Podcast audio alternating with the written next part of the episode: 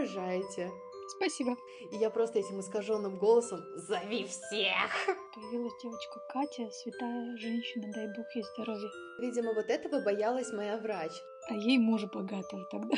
Он такие глаза большие делает и убегает. Роды — это как высморкаться. Высморкалась, пошла дальше. Я прям себя почувствовала работягой где-то в шахте. Не мы были против, а он был против. Это разные вещи.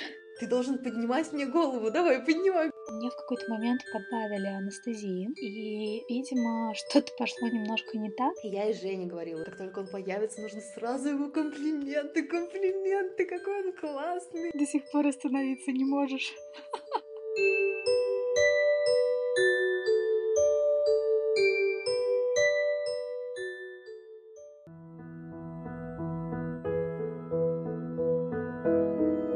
Привет, друзья! Это подкаст «Нескучный декрет». Меня зовут Алена Богданова, и я всеми способами пытаюсь сделать так, чтобы мой декрет не был скучным. Сегодня снова выпуск из рубрики «Пока дети спят». Это эпизод продолжения, вторая часть про мои и Лерины роды. Напомню, Лера моя подруга и коллега, журналист, а сейчас астропсихолог. Она, как и я, сидит в декрете и тоже воспитывает сына, которому почти год и пять месяцев. Мой сын на полтора месяца младше. Когда наши дети засыпают, мы созваниваемся и обсуждаем все на свете.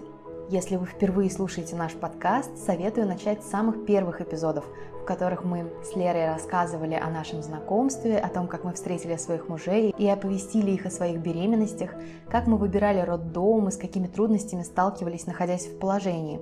Ну а в этом эпизоде у вас есть уникальная возможность подслушать продолжение нашего телефонного разговора практически без купюр о том самом дне, который перевернул все с ног на голову. Этот день сделал нас мамами. Приятного подслушивания! На чем я там остановилась? На том, что новая смена пришла. Да, появилась девочка Катя, да. святая женщина, дай бог ей здоровья. Обожаю краткие пересказы Леры. Да, и врач такая же, кстати, появилась, тоже новая. А ей мужа богатого тогда. Да, вот, которая такая пришла, даже толком меня не посмотрела, ну, в смысле, не стала меня мучить, поняла, что мне и так все без нее хорошо, и ушла в свояси. Давай ты теперь рассказывай лучше, как у тебя там все начиналось, когда ты попала в родблок. Вова уснул, ты ходила, дышала, как э, твои врачи, твои акушерки себя вели? Ко мне заходили 500 тысяч миллионов раз медсестры, ну, поставили КТГ тоже, смотрели раскрытие довольно часто. Врач моя заходила вот на первом этапе не так часто. Вова спит, значит, в кровати. Врачи периодически в шоке, потому что они заходят и не видят меня, видят какого-то мужика. И получается, где-то уже на таких ощутимых схватках мы перешли именно в родблок. И туда я уже просто ползла, ну не ползла, но по стеночкам шла. И мне кажется, что я чуть не выломала дверь просто от боли на одной из схваток. Я в нее вцепилась. А у тебя были какие-то лайфхаки, которые помогали тебе переживать схватки? Очень помогло дыхание, на самом деле. Я только в родах поняла, какой-то крутой инструмент и использую его сейчас, когда хожу на лазерную эпиляцию или еще куда-то, потому что вот это вот продыхивать боль, это очень крутая штука, не только в родах, как оказалось. Поэтому я просто дышала, я не упиралась, как ты, там в стены, но я хваталась за что-то, то есть угу. тоже хотелось, видимо, куда-то вот эту вот энергию направить в какой-то объект неодушевленный. А так э, я не прыгала ни на каких ни фитболах, не просила делать мне массаж. Мне вообще, знаешь, хотелось, чтобы меня никто не трогал, залезть в нору какую-то и вот делать все, что там природа задумала. Знаешь, я еще что хотела спросить. Ты же вроде говорила, что вы были против совместных родов, а Вова в итоге был с тобой? Да, в итоге все роды он был со мной. Не мы были против, а он был против. Это разные вещи.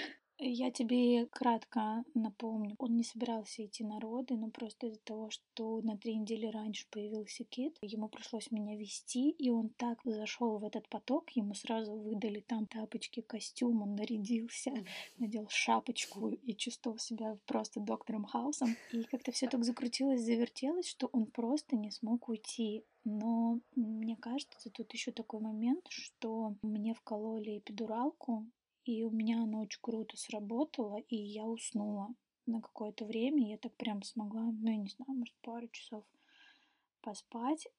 То есть у меня не было такого, знаешь, в родблоке, что я орала там. Да, у меня тоже такого не было. Ну, как это можно себе представлять в фильмах, там то, что показывают. Все было довольно спокойно. Я спала, потом я проснулась, и я чувствовала схватки, но не супер сильно. Поэтому не было у него какого-то страха, знаешь, видимо, которого вот он ожидал, что там он увидит или услышит что-то не то.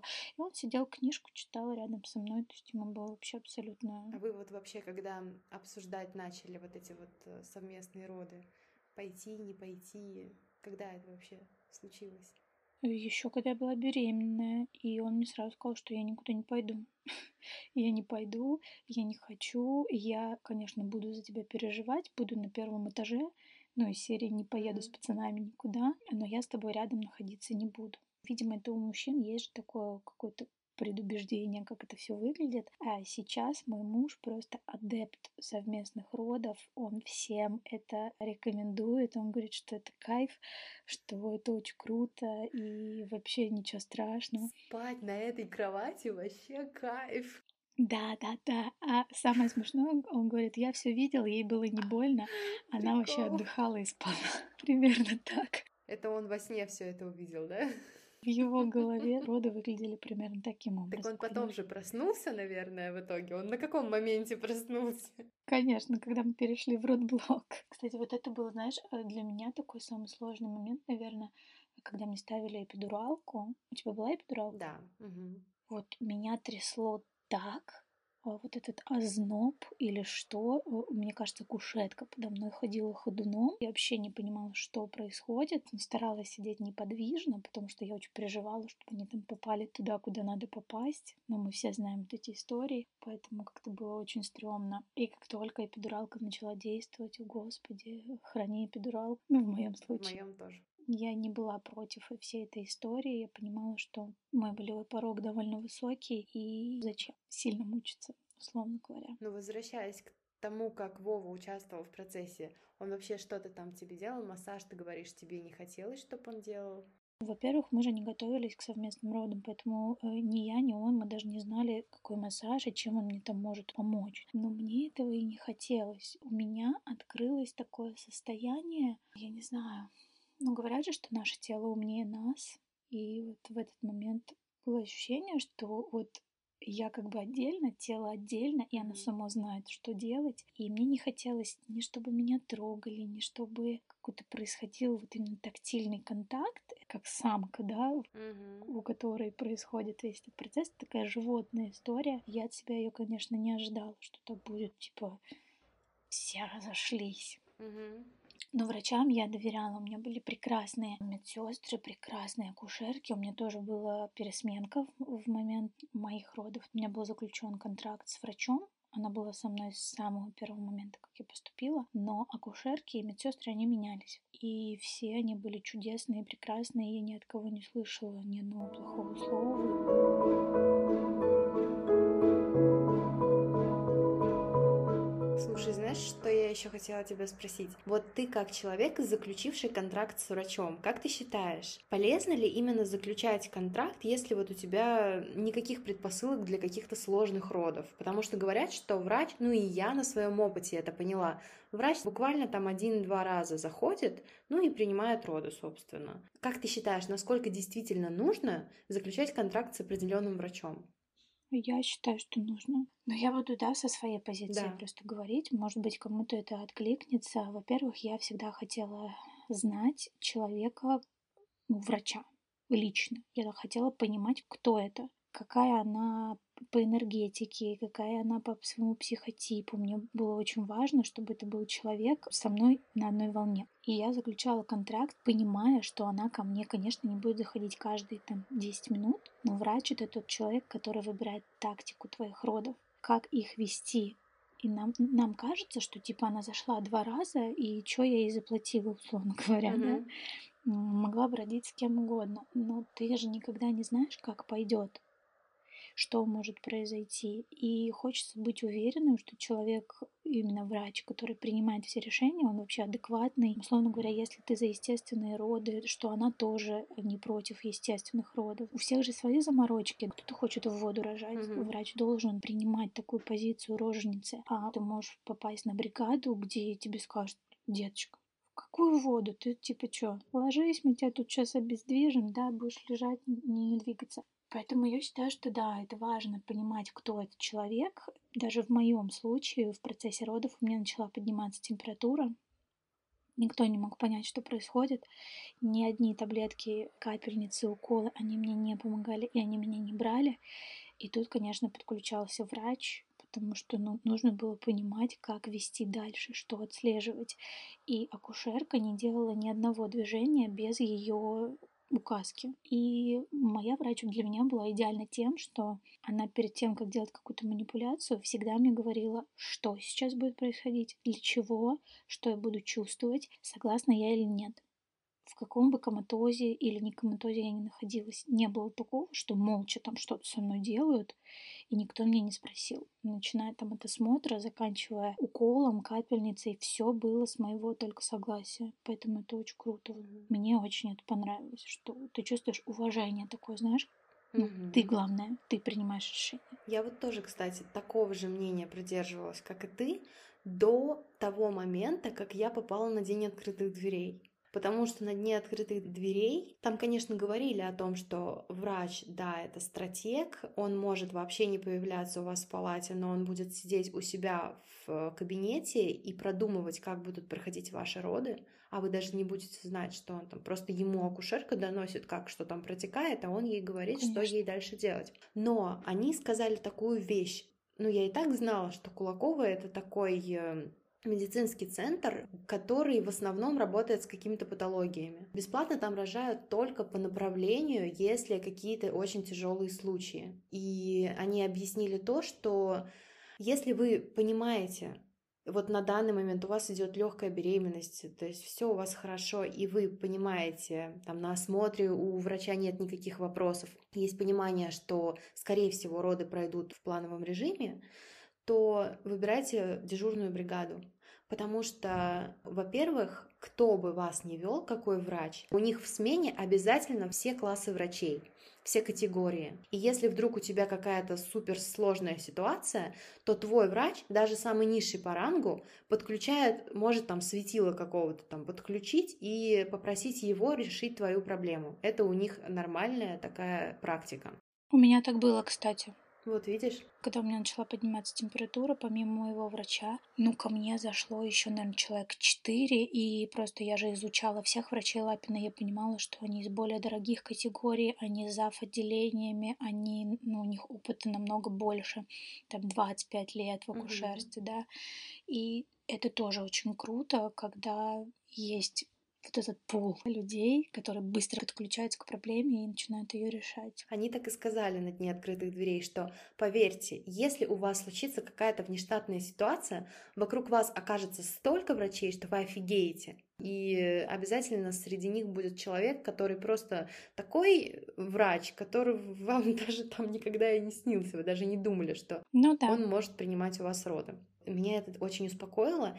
И по поводу эпидуралки ты говорила, что ты очень прям переживала, когда тебе ее вкалывали. Тоже, как важно на дне открытых дверей побывать, вот особенно мне было, потому что там врач-анестезиолог с нами общался, и он сказал, что типа, вот у нас как раз сегодня была роженица, она весит э, ну, тоже какая-то патологическая история, потому что там очень многие с патологиями рожают, и вот ее как раз направили из-за того, что у нее очень-очень много лишнего веса, то есть она там весила 150, что ли, килограммов, и она говорит, ну вот мы ей спокойно сделали эпидуралку, то есть справились там в течение 10 минут, мы там нашли нужную точку, и все как бы эпидуралка подействовала, все замечательно. А у тебя подействовала эпидуралка? Да, у меня все отлично схватилось, то есть я чувствовала схваточки, но они просто как там у меня что-то сжималось внутри как будто, то есть мне уже не хотелось ничего толкать, тянуть и так далее.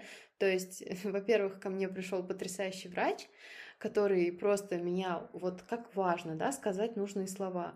Успокоил, расслабил. У меня есть э, протрузии, э, грыжи. Он внимательно ознакомился со всеми документами, которые я ему предоставила. Он сказал, да, у вас есть сложный участочек. Хорошо, что вы принесли эти бумажки, потому что нам было важно это понять. Сейчас я все сделаю, все у вас будет хорошо. То есть он сразу так мне дал понять, что это вообще ситуация для него расплюнуть. Но и я понимала это тоже.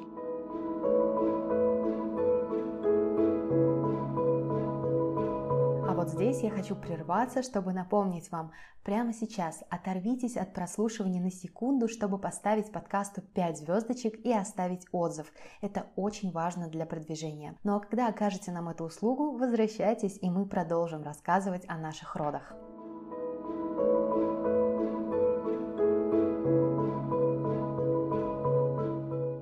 Возвращаясь к вопросу, заключать договор или не заключать, если у девочек такой же запрос, как у меня, чтобы это не был мужчина, то, наверное, лучше заключить договор с женщиной, чтобы в процессе пересменок не попасть на врача-мужчину. У меня сначала был такой, да, момент, что я переживала, ой, а как же, если вдруг врач-мужчина, Потом я поняла, что врач, ну как бы, во-первых, я очень много слышала истории про то, что врачи-мужчины, они как-то даже все доходчивее объясняют, у них меньше эмоций. То есть если отключить вот этот момент, что «О, Господи, он меня увидит голый», и вспомнить, что вообще-то для мужчин-врачей мы все просто пациенты, то сразу уходит вот угу. этот вот э, зажим какой-то, что, господи, что же я буду делать, если у меня вдруг будет э, мужчина-врач. Некоторым тяжело это принять, особенно если у тебя есть выбор, мужчина или женщина, почему бы не выбрать то, что тебе комфортно. Но я вот как-то, у меня это перевернулось в голове, хотя я сама такая была. И, кстати,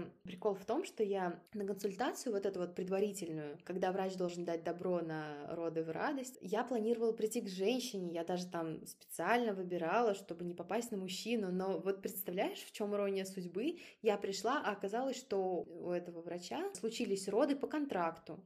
И она не смогла в этот момент присутствовать и принимать, поэтому прием вел мужчина. Вот. И меня осматривал мужчина. И знаешь, что я могу сказать? Вот мы с тобой уже говорили об этом. Насколько он тактично себя вел, насколько он аккуратно все делал. Поначалу было такое смущение, потому что еще в тот момент у меня было что-то такое в голове.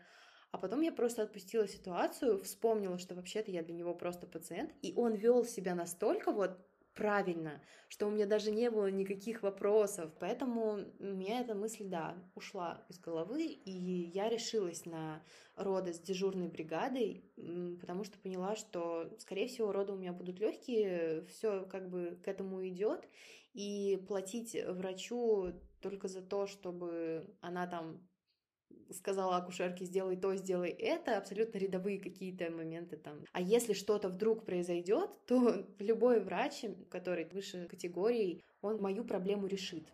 В общем, я для себя вот такую вот цепочку выстроила и поняла, что можно сделать так. Хотя поначалу, да, мне тоже было важно, чтобы врач была на связи, чтобы я ей могла написать в любой момент, чтобы она мне дала понять, когда мне ехать в роддом. Это все было до того, как я начала слушать курс по родам. Легкие роды, они, по-моему, Ой, я тоже их проходила. Я напишу обязательно. Легкие роды. Там такая блондинка, да, полненькая. Очень крутые курсы. Мы вместе с Женей их прослушали. Именно после этих курсов он решился на совместные роды и понял вообще, в чем его там задача. Потому что изначально я начала разговаривать о совместных родах еще задолго до планирования беременности. Потому что для меня было очень важно, чтобы муж был рядом. Просто хотя бы для того, чтобы в случае вот этой вот истории, когда врач говорит что-то делать, а я этого не хочу, и я знаю, что я не смогу ей перечить, чтобы он это сделал. Mm-hmm. Хотя бы для этого. Ну и плюс, э, потому что я знаю, что даже если один человек знакомый, любимый в окружении есть, я себя буду уже чувствовать в 500 раз э, увереннее. И значит, э, ну все из головы, значит и роды будут протекать легче. Я прям вообще еще задолго до родов ему пыталась донести, что для меня это важно. Я пыталась не давить, но вот всеми способами пыталась дать понять, насколько это для меня важно. Но он вообще не понимал. Он тоже ну, так постоянно, ну, важно, хорошо, но я видела, как вот он, у него какое-то отторжение. А когда мы этот курс прослушали, он, оказывается, ему было недостаточно того, чтобы ему попунктно объяснили, зачем он там нужен. А в этих курсах она именно проговаривала, как может помочь мужчина в родах. Это прям очень помогло. На день открытых дверей мы уже шли с осознанием, что доула, акушерка мне не нужна, потому что рядом будет Женя. По сути, он знает прекрасно, что нужно сделать. Плюс э, на дне открытых дверей так успокоили, ну, действительно, я поняла, что Кулакова — это центр, в котором с такими патологиями врачи сталкиваются, что моя обычная абсолютно родовая деятельность, она вообще ну, для них как, ой, господи, приехал, ну, высморкайся, все хорошо, высморкалась, молодец, иди дальше. Ну, то есть для них это вот так. Для тебя было просто важно понять, ну, кто тебе поможет, условно говоря, даст вот эту отмашку ехать, не ехать. А мне было важно, а, знаешь, приехать как к другу, как человеку, которого я знаю. Это же определенный такой момент доверия, да. А я же до последнего думала, что Вова со мной не поедет, я буду одна, поэтому если бы можно было познакомиться с акушерками, анестезиологами, нянечками, я бы познакомилась, mm-hmm. мне кажется, со всеми просто, с теми, кто просто проходит мимо. Я тебя понимаю, я такая же безумно важно вот это вот ощущение, что у тебя здесь никто не обидит, все за твою команду играют, и ты их типа знаешь. То есть mm-hmm. вот это вот иллюзорное ощущение, что они тебе не чужие.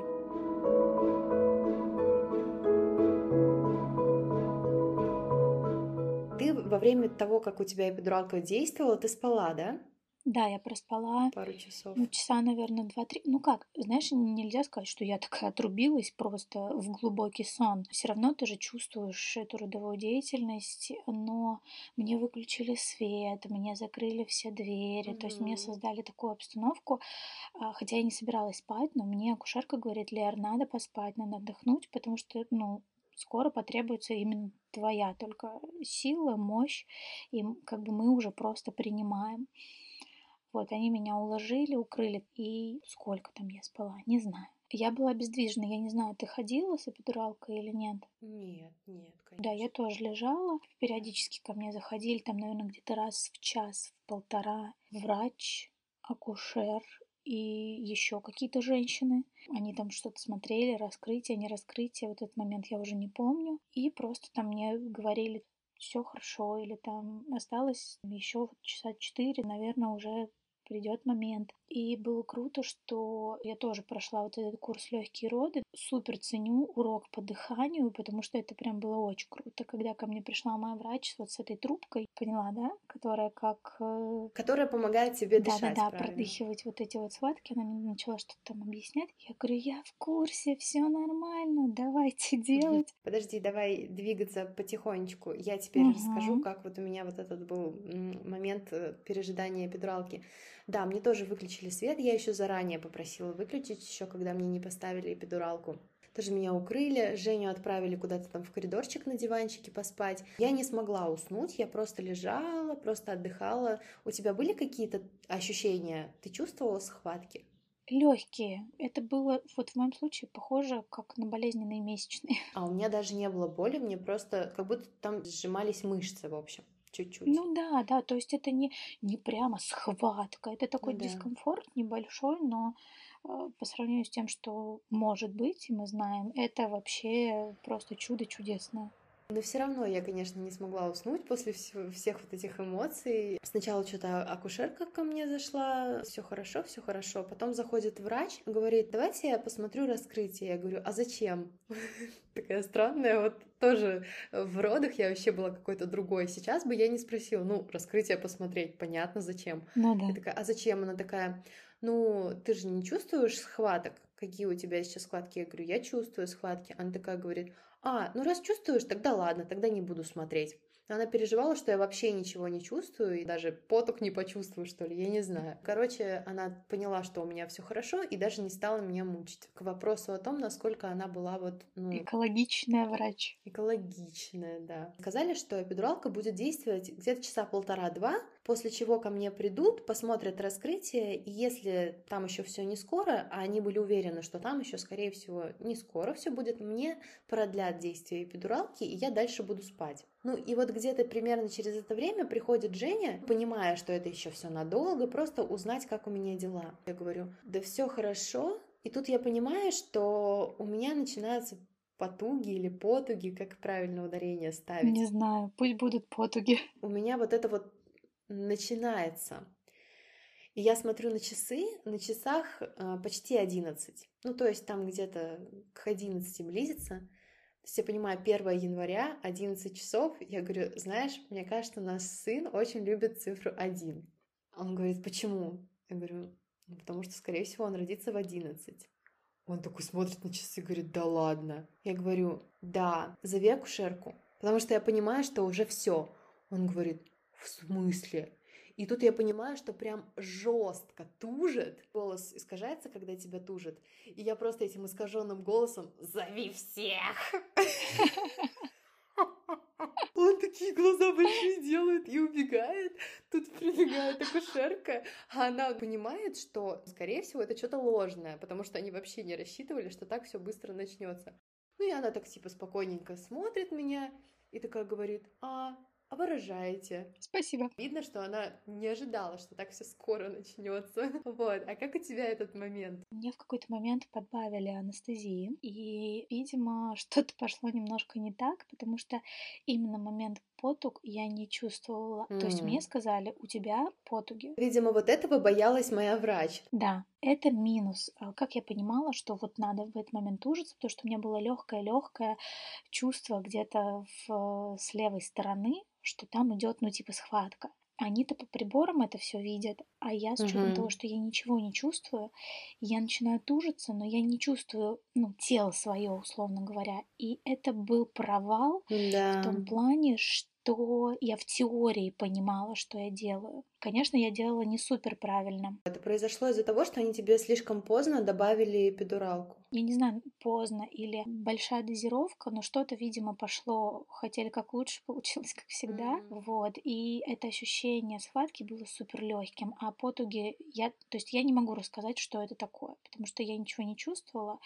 И когда мне говорили тушься, ну, я что-то пыталась исполнить, но это, это как представь, что у тебя есть третья нога, которую ты не чувствуешь, третьей ногой там дотянись куда-то. Ну, блин. Я прекрасно понимаю, потому что вот это настолько мне помогло, вот это вот как тело само начинает да. вытуживать. То есть я и говорю, что у меня даже голос был неестественный, потому что, ну, меня вот, а, вот так вот тужит, да. прям оно само мне помогает выталкивать. Я даже не представляю, как бы я рожала, если бы у меня не было вот этого вот позыва. Угу. И я рожала только, получается, по легкому ощущению и по словам «давай». И как бы они мне говорят, голова уже вот здесь, хочешь потрогать? В этот момент мне казалось, я просто потеряю сознание. То же самое. Мысли потрогать. Я не хочу ничего трогать. И я, как сейчас, помню это ощущение, я поймала себя на мысли, что я не готова его сейчас увидеть. Мне стало так страшно, что, ну, ты привыкаешь ходить с животом, mm-hmm. разговаривать с животом. Ну, то есть ты понимаешь, что там ребенок, а тут вот голова, и вот сейчас, ну, то есть меня сковал просто жуткий какой-то страх. И в этот момент вот мой настрой, прям на секунду, он провалился. И я помню, что они мне начинали, они меня как будто, знаешь, из этого состояния вытаскивают, mm-hmm. типа, давай, давай, буквально, типа, еще две потуги, ты его родишь сама, там все круто. И вот в этот момент все сбивается, я начинаю делать какую-то хрень полнейшую животом, там, ну, в смысле, выталкивать, не выталкивать. И тут они понимают, что, короче, меня надо как-то, видимо, пожестче возвращать к жизни, что я выбилась как-то из графика. Mm. И мне говорят, Лер, типа, ну, уже все так довольно критично. Если через две потуги ты не рожаешь, то мы будем делать эпизио. Это разрез. Да. И в этот момент я просто чуть не расплакалась. И это меня не мобилизовало, а наоборот еще сильнее провалило. И я начала думать о том, что мне надо, мне надо эти две потуги, я не хочу эпизио, но я не справилась, в общем. То есть э, врач уже понимала, что малыш ну, долго стоит в родовых путях, и ему уже нужно выходить. И, конечно, они сделали этот разрез, быстренько его достали, положили мне на живот, и я разревелась жутко и сложно описать. Там был борщ эмоций, счастье, какое-то неудовлетворение, расстройство, полный шок, что вот он. Ну, в общем, я думаю, ты понимаешь, о чем я говорю. Ну, у меня не было такого чувства. Не было? У меня было много эмоций намешано но ну, у меня легче все это проходило.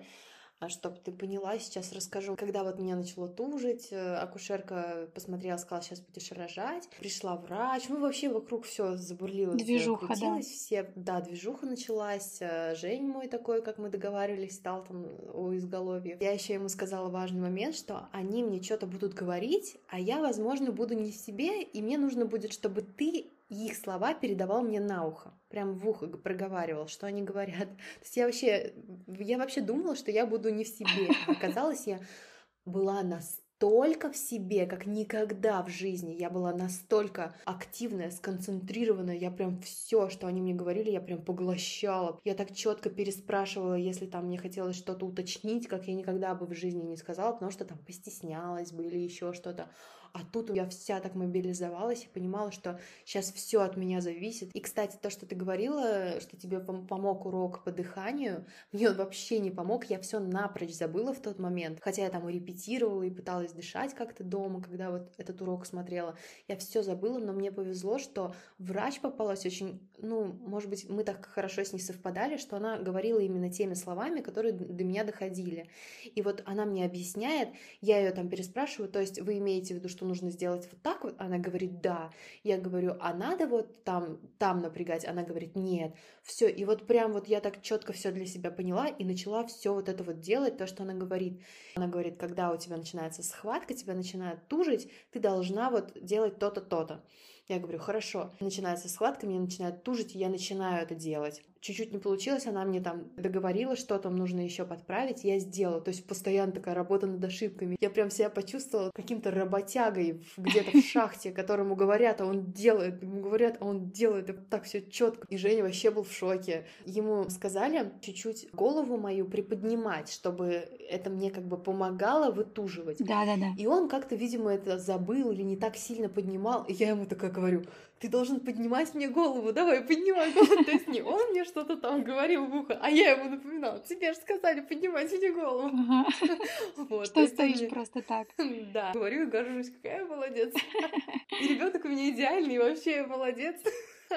Ну и, короче, да, мне очень помогло, что у меня эпидуралка не подействовала так сильно, как у тебя. И э, Женя постоянно такой говорил, ну ты вообще молодец. Причем это не было такое, ну ты такая молодец у меня. А он вообще сам был в шоке, насколько я действительно мобилизовалась. И буквально три потуги мне нужно было, чтобы я родила ребенка. Я вообще в шоке до сих пор, когда это вспоминаю. Это мне так радостно, что все произошло так быстро и так э, просто. И они все были в шоке. Видно, что врачи были по-хорошему удивлены, что вот настолько я в адеквате, делаю то, что они говорят, и все происходит именно так, как должно быть. Они меня не спрашивали, хочу ли я потрогать голову ребенка, но говорили, что уже появилась головка, Говорят, что осталось чуть-чуть. Потом, да, они его достали. У меня был очень странный страх. Я боялась, что ребенок будет какой-то некрасивый. Ну, то есть он будет как-то некрасиво выглядеть в какой-то слизи, там синий какой-нибудь, как я видела в каких-то фильмах. И еще где-то я слышала, что очень важно, когда ты получаешь ребенка, нужно посмотреть на него с любовью и сказать ему, что он красивый, что он хороший, ну какие-то слова такие, в общем, чтобы он понял, что ты ему рад. Потому что была такая история, что родился ребенок, его положили маме, угу. и она сказала, Господи, какой он уродливый. И у ребенка остановилось сердце. Господи. Не знаю, то ли это какое-то совпадение такое странное, стечение обстоятельств, но, возможно, есть вероятность, что ребенок понял, что у мамы какое-то отвращение, отвер... отвержение, в общем, она его не принимает, и он понял, что а зачем я вообще здесь нужен. Угу. И я очень боялась, что все мое нутро будет говорить, Господи, ты такой противный, весь в слизи какой-то. Ну, короче, мне ты не нравишься. Но я буду там что-то придумывать, что ой, ты такой красивый, ой, mm-hmm. там я тебя люблю. А это вообще будет как-то не. И еще у него сердце становится. Короче, было очень страшно мне внутри как это будет, вот эта встреча произойдет. И я и Жене говорила, что как только он появится, нужно сразу ему комплименты, комплименты, какой он классный, вообще суперский. До сих пор остановиться не можешь. Боюсь, что сердце остановится. Самый прикол в том, что когда его достали, он был такой свеженький, гладенький, у него не было никакой слизи, он не был в какой-то белой жиже, он не был синеватым, вот таким вот неестественного цвета, он был розовый, румяный, каким-то еще таким милым голосочком сказал, э ну то есть, короче, угу. это не было противно, как некоторые там истошно вопят, Короче, я так удивилась, что у меня все вот эти комплименты, они сами из меня полились, и у меня было только счастье, радость, слава богу, что у меня нет никакого отвращения, отвержения, и я была, конечно, очень счастлива. Два у меня было, пожалуй, чувства в тот момент. Такое облегчение, фух, что все это прошло, наконец-то я это сделала, и счастье, что я его увидела, и вот он такой весь красивый, симпатичный, хотя сейчас я смотрю на фотки и понимаю, господи, что за бомжик такой сморщенный. Да! Слушай, когда ты говоришь про вот все, что ты говорила, ты описываешь моего ребенка, потому что он был не розовый, не румяный, он был как раз вот в той самой не пойми чем. Какие-то на нем были остатки этих э, родов. Он орал так, что просто, мне кажется, весь роддом его слышал, он очень звонкий, и мне все врачи сказали, да, у парня голосок будет ого-го. Но поскольку у меня такого страха не было, я вообще думала, что все дети рождаются слегка в чем-то, то есть чистеньким из воды не выйдешь. Никакого у меня не было, ни отвращения, ничего. И я не знала, что нужно ему говорить какие-то приятные слова. Я просто плакала, смотрела на него, я просто помню это ощущение кипятка, что он такой горячий. Вот весь такой горячий, прям тепленький, такой как пирожочек. У меня, кстати, было единственное небольшое расстройство из-за того, что очень много всего слушала про то, что вот этот важен контакт кожа к коже, угу. и мне как-то его не положили сразу. Ну, то есть мне как-то его так на рубашку положили, а тут что-то какая-то, ну, вот у меня грудь чуть-чуть была открыта, и вот как-то туда, то есть у нас не было как такового контакта, и я вот из-за этого очень переживала. И как-то быстро перерезали пуповину, хотя тоже я знала, что она, должна полностью отпульсировать и все такое. И я такая, а как, а почему уже пуповину хотите перерезать? Она говорит, так она уже отпульсировала. Да я знала, что не может так быстро отпульсировать пуповина. Ну, видимо, им надо было быстро-быстро. Я так расстроилась, угу. потом они его почему-то у меня забрали и пошли там взвешивать вот это все вместо того, чтобы мы с ним полежали. Да. Вот это тоже Кулакова минус балл. В Лапино было то же самое. Мне его положили на живот, он полежал у меня буквально минут пять. Вот в этот момент пульсировала, наверное, пуповина, а может нет, я не помню. И у меня, да, его забрали, начали там мыть, взвешивать, угу. и уже муж был с ним, да. то есть а тебя пока зашивали, меня да? там угу. зашивали, да, самое. вот это вот все.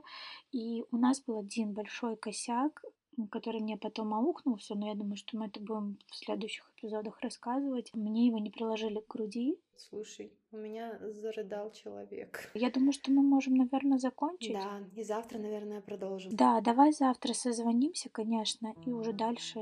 Про восстановление там можно поговорить. Восстановление, первые дни, да, как это все было. И снова эпизод заканчивается пробуждением моего сына. Это прям уже традиция какая-то. Обязательно напишите о своих впечатлениях в отзывах на той платформе, где вы слушаете подкаст. Подписывайтесь, чтобы не пропустить новые эпизоды. И спасибо вам за прослушивание. Приходите в наши с Лерой инстаграмы, ссылки в описании. И всем пока! Новый эпизод уже через неделю. Декретницам нескучного декрета. thank you